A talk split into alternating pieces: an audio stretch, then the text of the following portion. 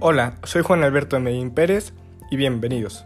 Soy de Puebla, México y actualmente estoy cursando el cuarto semestre de preparatoria. El día de hoy voy a hablar de un tema muy interesante, el cual es las falsas imágenes de Dios, el cual aprendí en la materia de orientación educativa.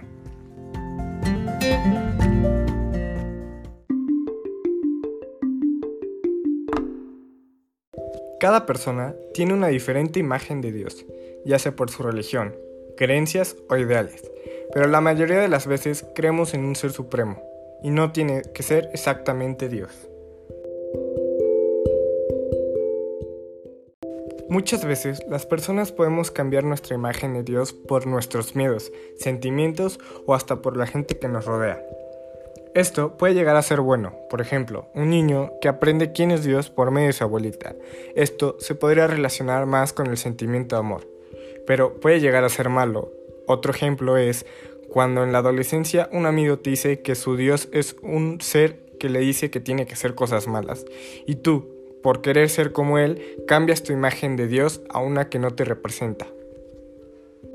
En clase aprendimos algunas falsas imágenes de Dios, y ahora las voy a describir.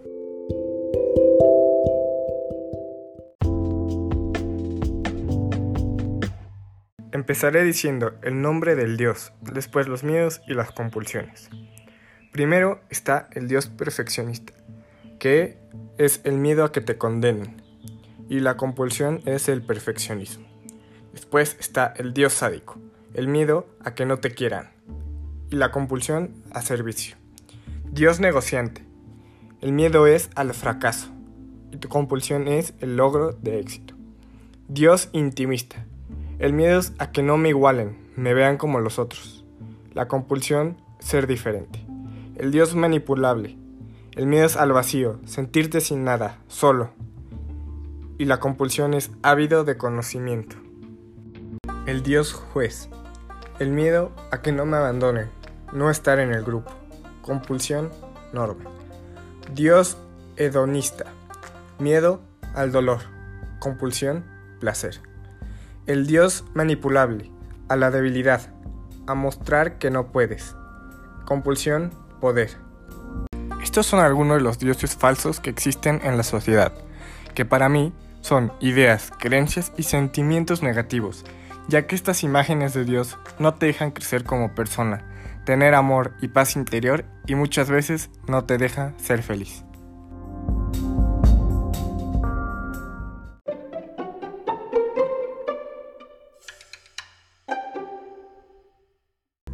Para mí, este tema es muy importante porque muchas veces nuestros miedos y nuestras emociones cambian nuestras ideas, casi siempre a lo negativo.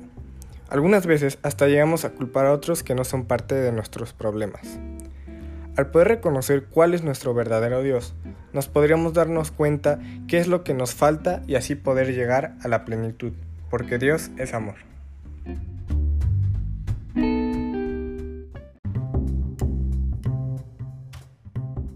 En mi opinión, el saber los tipos de dioses más comunes nos sirve para poder identificar cuál es tu dios y si estás teniendo una falsa imagen para así tener claro cómo te sientes y si necesitas cambiar algo de ti mismo.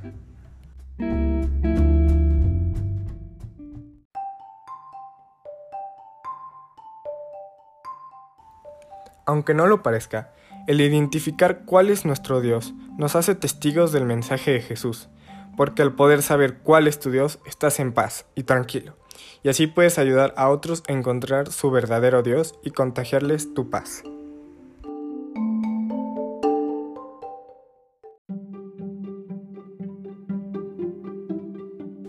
También pienso que para saber cuál es tu verdadero Dios, debes estar agradecido con la vida. Te preguntarás, ¿por qué digo esto? Porque en las últimas generaciones les ha faltado eso, el ser agradecido.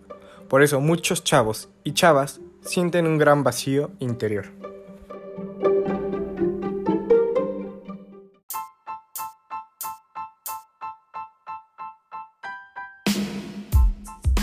Para la construcción del reino de Dios es indispensable saber cuál es tu tipo de Dios y qué estás dispuesto a hacer. Por ejemplo, yo estoy dispuesto a ser agradecido con la gente, ayudar cuando pueda a los demás, compartir de mi amor a los demás y lo más importante, tratar de siempre ser feliz en esta vida.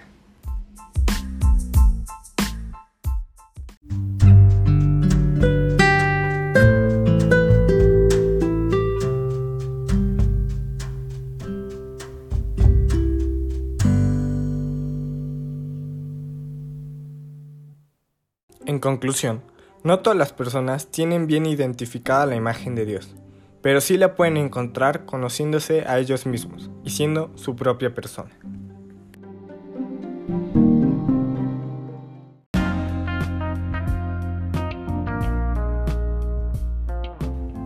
Por último, los invito a todos a conocer a su verdadero Dios, descubrir si tenías una falsa imagen de Dios, conocer cuáles son tus miedos y preocupaciones, y a partir de eso empezar a trabajar en tu interior para ir construyendo tu propio reino de Dios y poder llegar a la plenitud.